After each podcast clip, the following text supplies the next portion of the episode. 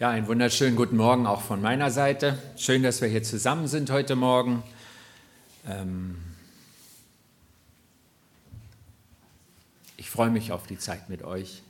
Die hat ja schon längst begonnen. Ich freue mich, dass wir zusammen Gott gelobt haben und ich freue mich, dass Gott in unserer Mitte ist und er meint es richtig gut mit uns. Ich habe ja mal so ein Bild mitgebracht, das ist aus irgendeiner Theateraufführung und da ist irgend so ein Mensch da in der Mitte, der eine wilde Frisur hat und der soll da zwei Leuten gleichzeitig dienen und er ist zerrissen. Das kann man super darstellen. Als wir in Tansania waren vor ein paar Wochen, haben das Kinder dargestellt, dasselbe Stück oder dieselbe Situation und äh, es war sehr anschaulich. Ich konnte es euch leider nicht mitbringen, ich hätte es euch gern gezeigt. Ja, also wie ist denn das mit den zwei Herren? Die Bibel sagt, das klappt nicht und das hat auch irgendeiner als Stück geschrieben, der kommt zu demselben Ergebnis. Aber vielleicht merke ich gar nicht, dass es das ist, was mein Leben so kompliziert macht. Und äh, jetzt fragen wir einfach mal, ob das ein Grund sein könnte für Schwierigkeiten in meinem Leben. Und wir lesen dazu einen sehr bekannten Bibeltext, wo Jesus selber darüber gesprochen hat. Das ist Teil der Bergpredigt, wo er also eine größere Rede mit so einigen sehr grundsätzlichen Aussagen gehalten hat und eben auch zu diesem Thema mit den zwei Herren und wir lesen das jetzt mal miteinander. Niemand kann zwei Herren dienen.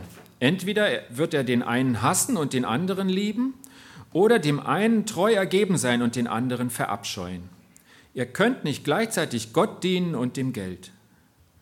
Darum sage ich euch, sorgt euch nicht um euer tägliches Leben, darum, was ihr essen oder trinken sollt, und nicht um euren Körper, was ihr euch anziehen sollt. Ist das Leben nicht mehr als nur Essen und der Körper nicht mehr als nur Kleidung?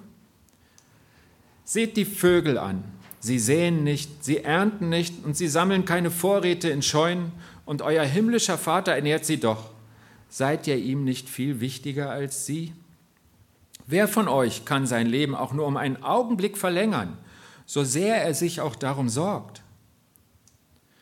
Und warum sorgt er euch um eure Kleider?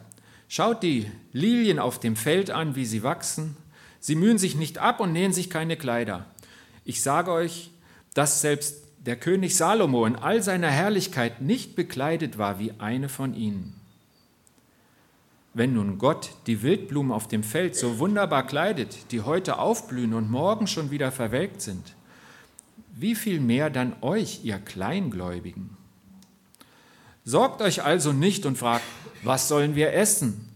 Was sollen wir trinken? Was sollen wir anziehen? Denn nach dem allen streben die Menschen, die Gott nicht kennen. Aber euer himmlischer Vater kennt eure Bedürfnisse. Darum trachtet zuerst nach dem Reich Gottes und nach seiner Gerechtigkeit. Und dies alles wird euch dazugegeben werden.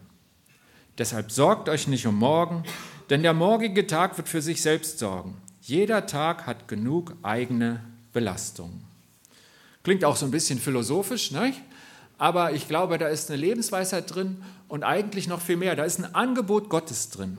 Der Text hat eine klassische Aussage, die steht an anderer Stelle auch nochmal in der Bibel und die heißt so, alle eure Sorge werft auf Jesus, denn er sorgt für euch. Und das ist ein Angebot Gottes. Und ich glaube, das ist ein ganz wichtiges Angebot, was wir immer wieder bekommen. Mit Gott ist es ja nicht so, dass er rumgeht und sagt, ich brauche neue Mitglieder in meinem Verein, so wie das vielleicht ähm, irgendein Sportverein machen würde, sondern Gott sagt, es ist für euch richtig gut, ich mache euch ein Angebot und wenn ihr es annehmt, seid ihr nur Gewinner. Und so ein Angebot lesen wir hier. Werft eure Sorgen auf Jesus, denn er sorgt für euch. Dient Gott und gebt ihm eure Sorgen und schaut mal, ob er euch nicht versorgt. Er verspricht es euch. Das ist nicht ein Test, sondern ihr könnt ein Versprechen einlösen. Das ist eine wunderbare Aussage und ein ganz tolles Versprechen Gottes, mit dem er vor uns tritt und sagt, passt mal auf, wir kommen ja nicht in Tarifverhandlungen, wie viel Prozent legt er drauf und dann gehen wir weiter, sondern ich meine es einfach gut mit euch. Ich meine es gut mit euch. Gebt mir eure Sorgen. Probiert es aus, ob ich sie nicht löse ob das Leben nicht besser wird. Wenn wir mit Gott leben wollen und, und das mitnehmen, dann haben wir schon eine echte, wichtige und richtige Lebensregel. Dieses Angebot Gottes. Werft alle eure Sorgen auf Jesus, denn er sorgt für euch. Eine Aussage, die oft mit diesem Text verbunden wird und die wir auch heute mitnehmen können. Und wenn du nur das mitnimmst und das für dich wichtig wird, dann ist das ein super Sonntag heute. Eine Aussage, die wir mitnehmen können in unser Leben, in die Woche. Gott sorgt gerne für dich, wenn du ihn lässt. Sein Angebot, wenn du mit ihm lebst, wenn du zu ihm kommst. Wenn wir jetzt das mit dem Sorgen mal genauer angucken, dann stellen wir fest, Sorgen hat eigentlich zwei Bedeutungen. Ne? Also wir, nehmen mal eine Mutter. Ja? Die Mutter sorgt für ihr Baby. Was tut sie dann? Also Windeln wickeln und füttern und an- und ausziehen ständig und immer zu und laufen, wenn es schreit. So, nicht? Sorgen. Sorgen, verstehen wir, können ja Deutsch. So. Und jetzt, die Mutter sorgt sich um ihren Teenager. Was macht sie denn da? Nicht, nicht mehr wickeln? sie schläft nicht. Ja, ja, ist irgendwie ein anderes Sorgen. Ne? Und ähm, wir merken also, das eine ist, ich ähm, bin aktiv, um eine Aufgabe zu lösen. Die Mutter sorgt für ihr Kind. Und das andere, das ist äh, mit den Gedanken um etwas Bedrückendes kreisen, wo man eigentlich nichts machen kann, sich sorgen. Und ich glaube, beides steckt in diesem Text, den wir gerade gehört haben. Und ich glaube, es ist noch eine Aussage in dem Text. Und deswegen steht das mit den zwei Herren da oben am Anfang. Wir haben es ja gehört. Weil es da noch eine Frage gibt. Für jemanden oder etwas sorgen. Wer sorgt denn für mich? Wer sorgt für mich? Wer sorgt für dich? Wer ist denn das? Wenn du jetzt mal überlegst, wer ist das, wer für dich sorgt? Wer sorgt dafür, dass du alles hast, was du brauchst? Wer sorgt dafür, dass ich alles habe, was ich mir wünsche? Wer befriedigt meine Bedürfnisse?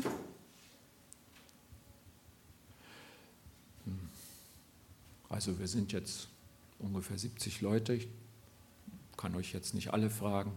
Ich sage euch mal, was mir da für ein Gedanke kommt. Ich habe so den Eindruck, meistens bin ich selber. Ich habe so den Eindruck, meistens bin ich es, der für mich sorgt. Ich sorge dafür, dass ich das habe, was ich brauche. Ich sorge dafür, dass meine Wünsche in Erfüllung gehen, womöglich. Jedenfalls gebe ich mir Mühe. Und äh, meine Bedürfnisse, wenn ich sie erkenne, und dann muss ich immer abwägen, ist das realistisch, ist das fair anderen gegenüber, aber irgendwie auch darum kümmere ich mich. Wie ist es bei dir? Wer sorgt denn für dich?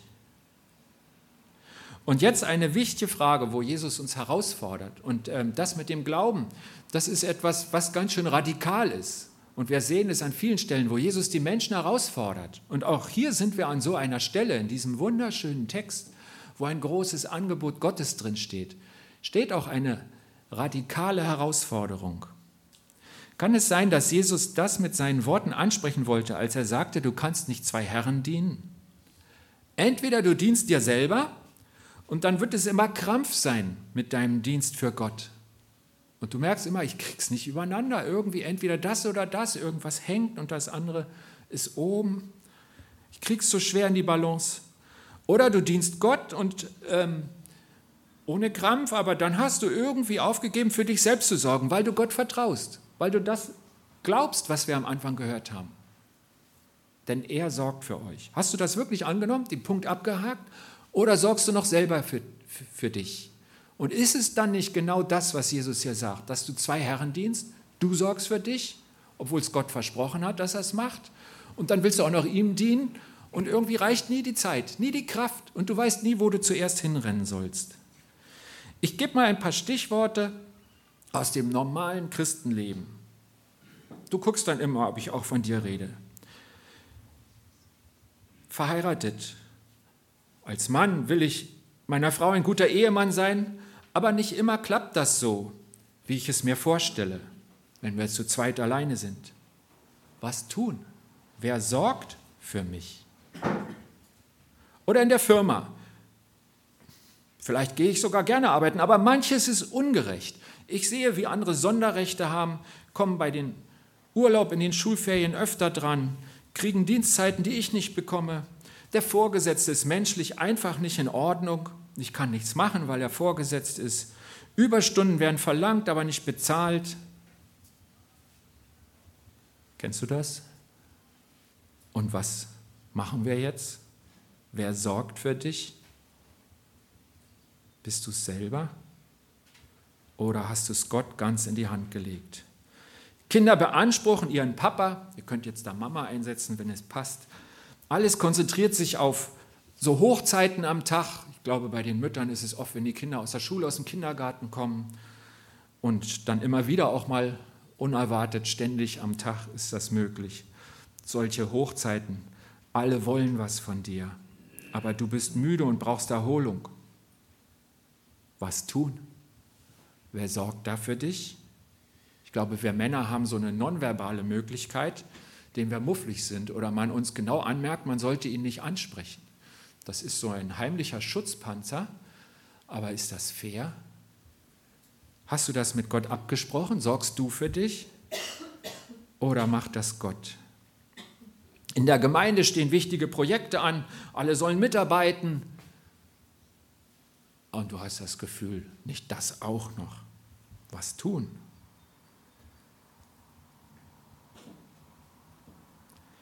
Umkämpfte Zeit. Wonach teile ich ein, ob die Zeit für mich, für meine Erholung, für mein Hobby ist oder für die Kinder, die Ehefrau, die Verwandten, Bekannte in Not, die Gemeinde, Arbeiten zu Hause? Wir hatten heute ein lustiges Gespräch. Jemand deutete an, dass er Zeit hat und ein Mensch, der ihm sehr nahe stand, der mit ihm verheiratet war, sagte, Moment, es gibt auch viel Arbeit zu Hause. Kennst du das? Wann ist eigentlich alles für das Reich Gottes? Trachte zuerst nach dem Reich Gottes und seiner Gerechtigkeit. Wann greift denn das? Hat das mit den Situationen zu tun, die ich aufgezählt habe? Ich bin ganz sicher ja. Und da finden wir eine Antwort. Wenn wir das wollen, dass da jemand tatsächlich meine Sorgen nimmt und für mich sorgt, ich glaube, dann müssen wir herauskriegen, was das in den Situationen bedeutet. Denke ich überhaupt darüber nach oder entscheide ich so intuitiv wie der Mann mit seinem Panzer da, von dem ich erzählt habe? Was bedeutet in all diesen Situationen, trachte zuerst nach dem Reich Gottes und nach seiner Gerechtigkeit? Heißt das irgendwie immer alles für Gott, für den Nächsten immer nachgeben? Irgendwie habe ich Angst davor und denke, das ist nicht gut, das mache ich nicht, da gehe ich bei unter. Habe ich dann diesen Vers aufgegeben und habe gesagt, naja, der klingt gut, klappt vielleicht sonntags, aber sonst? Wenn ich mit Gott weben will, wie setze ich seinen Anspruch an mich um? Ich an mir merke, dass ich den Gedanken oft nicht zulasse, nicht zu Ende denken. Stattdessen handle ich so, wie ich es für richtig halte oder wie ich intuitiv, tja, weiß ich, mich entscheide und denke nicht mehr darüber nach, wie sich Gott die Umsetzung dieser Worte in meinem Alltag gedacht hat. Aber wir haben ja gehört, dass Gott an diese Aufforderung trachtet zuerst nach dem Reich Gottes und seiner Gerechtigkeit, hat er ja noch einen Satz rangehängt. Das ist derselbe Vers, der Vers 33. Und der geht einfach so weiter, bei den meisten Übersetzungen mit einem Komma. Und dies alles, und das ist das, was er aufgezählt hat, Essen, Trinken, Kleidung. Und ich denke, das steht für alle unsere echten Bedürfnisse. Das hört nicht bei Kleidung und Essen auf. Gott sagt, was du wirklich brauchst, das gebe ich dir. Da ist ja ein Versprechen Gottes. Und mal ganz ehrlich, wäre das nicht die beste Lösung? Wäre das nicht total klasse, wenn wir das einfach erleben? Habe ich es eigentlich schon ausprobiert? Glaube ich, dass Gott so handeln möchte? Ich glaube, dass es eine Grundsatzentscheidung ist, wem ich dienen will, Gott oder mir selbst. Wenn ich Gott dienen will, wenn ich mich dafür entscheide, dann heißt das praktisch, ich tue einfach, was er sagt. Was von meinem Verhalten dient dem Reich Gottes auf der Arbeit? Ich tue einfach, was er sagt. Was von meinem Verhalten dient dem Reich Gottes in meiner Familie? Ich tue, was er sagt. Und er hat ja viel gesagt zum Miteinander von Menschen. Zum Beispiel dieses Gebot mit der Liebe. Ähm, da kommt ja drin vor, dass wir Gott von ganzem Herzen lieben sollen. Und dann kommt er auf die Ebene der Menschen. Er sagt, er liebe deinen Nächsten wie dich selbst. Also es ist ja nicht verkehrt, sich selbst auch zu lieben. Aber da wir das am wenigsten leicht vergessen, hat er den Nächsten zuerst genannt. Wenn wir dann aber so tun, Gott hätte gesagt, du liebe nur deinen Nächsten und wirf dich selber weg, dann haben wir den Satz auch nicht komplett gelebt. Also wie ist das? Was von meinem Verhalten dient dem Reich Gottes, dem, was Gott gesagt hat, wie er sich Menschen miteinander gedacht hat in der Familie? Tue ich, was er sagt? Was von meinem Verhalten dient dem Reich Gottes in der Gemeinde? Was von meinem Verhalten dient dem Reich Gottes bei Begegnung mit Verwandten, Freunden, Kollegen, Nachbarn? Was von meinem Verhalten dient dem Reich Gottes in mir selber, in meinem Leben? Ist das wirklich gut für mich, wie ich mich immer entscheide? Habe ich da den Überblick? Habe ich das mal reflektiert? Habe ich Gott rangelassen, wenn er mein Herr sein soll? Ich glaube, wenn man es auf eine Formel bringen möchte, kann man sagen, dem Reich Gottes dient alles echte, authentische, liebevolle, ehrliche. Ich glaube, das, was liebevoll, ehrlich und echt ist, das kommt an bei Gott und bei den Menschen. Und das ist gut. Wenn die Familie was von mir will oder sonst irgendwas auf mich einströmt, Gott fragen lernen, was soll ich tun? Und wenn du eine Antwort hörst, wenn du einen Hinweis bekommst, wenn dir einfällt, was vielleicht Jesus in der Situation tun würde, dann ist, hast du die beste Antwort, die dir passieren kann. Probier es aus. Und wenn ich keine Antwort höre, ich glaube, grundsätzlich hat Gott auch eine Richtung gegeben. Das heißt nicht, dass er nicht reden will. Ich glaube, zu oft fragen wir ihn einfach nicht. Aber er hat so eine Richtung in der Bibel, die heißt, geben ist seliger als nehmen es tun und gucken, was passiert. Oft liegt Segen drauf und meine Beziehungen bekommen eine neue Qualität. Manchmal merke ich aber auch, das ging über meine Kraft. Und dann lerne ich vielleicht liebevoll zu sagen, also liebevoll gehörte ja zu den Punkten, echt, liebevoll, ehrlich, liebevoll zu sagen, es tut mir leid, aber ich kann jetzt nicht. Und glaubt mir, die, die euch nahe sind, eure Familie, die merkt ganz schnell, ob das eine Ausrede ist oder wahr. Ich glaube, diese Antwort ist möglich in einem guten Miteinander. Und das Leben eicht uns, immer besser zu wissen, was die richtige Antwort ist. Ich persönlich merke auch immer wieder, dass Gott selber darauf achtet, dass mir das Leben nicht zu viel wird, die Termine nicht über den Kopf wachsen. Zum Beispiel war es vorgestern so, ich habe einige Stunden in diese Predigt investiert und ich war nicht zufrieden. Ich hatte am, am Schluss hatte ich vier Seiten auf dem Tisch und dachte, nee, so geht's nicht. Dann wusste ich aber, den ganzen Samstag bin ich weg von 10 bis 18 Uhr. Und völlig unerwartet war der Termin, den ich gestern hatte, um 14.30 Uhr fertig. Und mein erster Gedanke war, toll, Gott schenkt mir Zeit. Er sorgt für mich. Und sowas erlebe ich öfter. Ich glaube, das hat auch mit diesem Gottvertrauen zu tun, dass du dich darauf einlässt und sagst, okay, ich, ich, ich mache jetzt das, was du sagst, Gott, und ich glaube, dass du für mich sorgst. Ich erlebe das an solchen Situationen. Und mit einmal war Zeit da mit der Familie bei dem wunderschönen Wetter und ich hatte auch noch Kraft, an der Predigt zu arbeiten. Ihr könnt mir ja nachher sagen, wie ihr findet, dass es geworden ist. So, so ein Beispiel aus dem Leben, nicht? weil darum geht es ja. Wir alle wollen leben und Gott gibt uns Regeln für das Leben. Damit ich wirklich nach dem Reich Gottes trachte, muss Gott mein Denken verändern. Das merke ich ganz genau. Dass ich auf das Reich Gottes hingucke. Was dient dem Reich Gottes und was, wann diene ich in Wahrheit mir? Ich glaube, dass ich von mir aus überhaupt nicht unterscheide. Von Natur aus bin ich seit vielen Jahren sehr gut darauf geeicht, trainiert, so zu reagieren, dass mein Wille geschieht. Und ich glaube, es ist gut, wenn wir da unterscheiden lernen. Und das ist im Grunde wie diese Theaterszene am Anfang ist, dass wir ständig versuchen, als Christen Gott zufriedenzustellen und für uns selber weiter zu werkeln. Soll ich eine Arbeit annehmen, die nicht versteuert ist?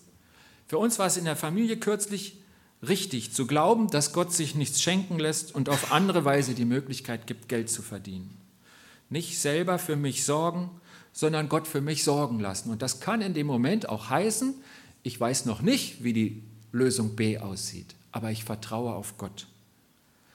Ein anderes Beispiel, wir haben ja einen Sohn, der im Moment weit weg ist, der Manuel, da steht er, ist auch meistens seine Haarlänge. Wenn er das da rechts nicht lesen könnt, liegt das daran, dass es Suaheli ist.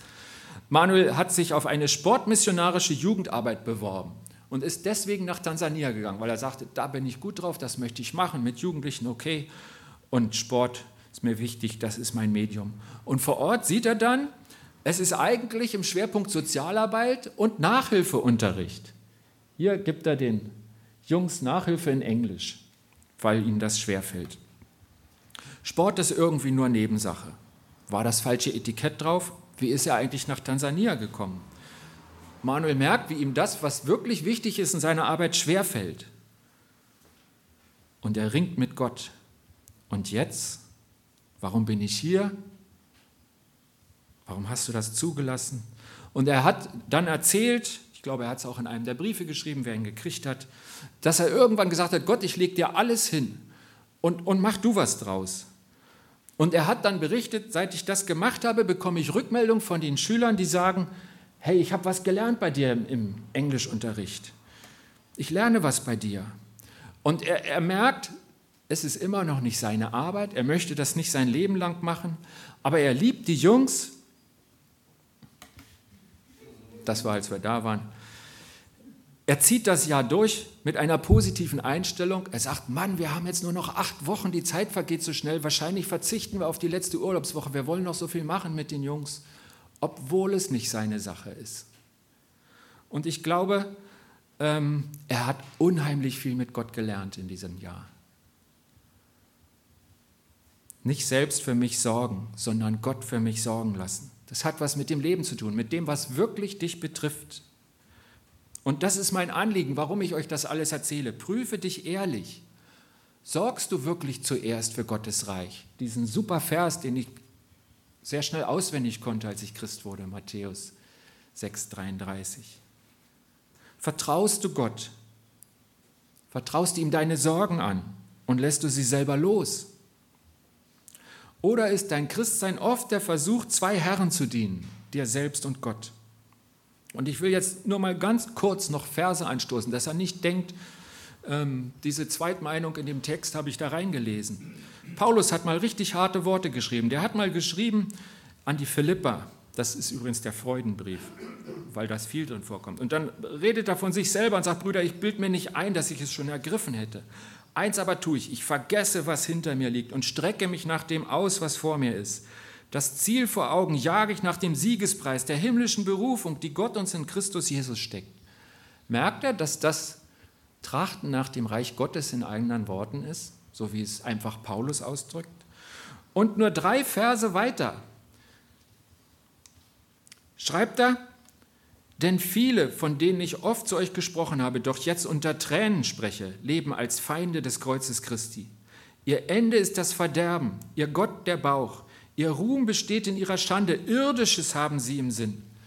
Und ich glaube, er meint damit nicht die Bösen, die nichts von Gott wissen wollen, sondern er meint die, die irgendwie beides versuchen und nie so richtig zu Gott gekommen sind, weil sie nie so richtig von sich selber wegkommen. Und deswegen sagt das unter Tränen und sagt, ihr Gott ist ihr Bauch. Das ist doch in anderen Worten genau das. Ich diene mir selber. Und da sagt er ganz harte Worte, ihr Ende ist das Verderben. Und er weint, weil er sagt, das ist so schade, dass sie nicht ankommen. Ich glaube nicht, dass Gott uns hier Optionen gibt und sagt, überleg mal, wäre das nicht noch besser, sondern er sagt, mach es richtig. Ich habe ganz viel Segen für dich, aber du kriegst nicht irgendeinen Kompromiss von jedem bisschen. Komm ganz und ich segne dich ganz. Und das andere, das geht schief. Das sagt er auch. Unsere Heimat aber ist im Himmel. Da machen wir nicht mit, weil wir nach dem Reich Gottes leben, uns ausstrecken wie Paulus es nennt, oder danach trachten, wie Jesus gesagt hat. Ich glaube, ich stehe in der Gefahr, dass mein Gott mein Bauch ist. Und das hat nichts damit zu tun, wie lange wir schon Christen sind. Ob du sagst, ich habe noch gar nicht angefangen, oder ob du sagst, da bin ich schon viele Jahrzehnte. Gott gibt uns viele seiner Worte auch zum Prüfen, ob wir auf dem richtigen Weg sind und um, um uns zu korrigieren, um uns Mut zu machen. Ich, Jesus, ich habe es ganz gemacht. Ich bin ganz für dich ans Kreuz gegangen. Ich bin ganz auferstanden. Ich habe ganz in dein Leben investiert. Und wir feiern das, Weihnachten, Ostern, Pfingsten immer wieder, weil es wunderbar ist. Und jetzt sagt Jesus, und ich möchte, dass auch du ganz das Leben annimmst und umsetzt, was ich dir schenke. Jesus hat mal gesagt, keiner, der die Hand an den Flug legt und nochmal zurückblickt, taugt für das Reich Gottes. Wieder so ein Vers in dieser Richtung. Jesus ruft uns zu einer radikalen Nachfolge auf. lassen wir uns neu rufen. Wie gesagt, ich finde den Text sehr schön, den ich uns vorgelesen habe, worüber wir nachgedacht haben. Und ich entlasse uns alle mal mit diesen zwei Versen aus der Bergpredigt. Worte von Jesus. Niemand kann zwei Herren dienen. Entweder wird er den einen hassen und den anderen lieben, oder dem einen treu ergeben sein und den anderen verabscheuen. Ihr könnt nicht gleichzeitig Gott dienen und dem Geld und auch nicht Gott dienen und euch selber. Darum trachtet zuerst nach dem Reich Gottes und nach seiner Gerechtigkeit, und dies alles, wofür ihr euch sorgt, wird euch dazugegeben werden. Versprechen, Wort des lebendigen Gottes. Ich bete. Herr Jesus Christus, ich danke dir dafür, dass du Worte des Lebens hast. Und das ist auch eine Herausforderung, aber mit einem guten Ziel, mit einem Riesenversprechen, mit ganz viel Liebe von dir. Und ich wünsche mir so, dass wir nicht auf halber Strecke stecken bleiben, sondern dass wir immer besser lernen, ganz auf deiner Seite zu stehen, tatsächlich zuerst nach deinem Reich zu trachten und zu erleben, wie du für uns sorgst. Was für ein tolles Programm. Ich wünsche uns den Mut und bitte dich, dass dein Heiliger Geist uns leitet, dass wir auf diesem Weg gemeinsam unterwegs sind. Amen.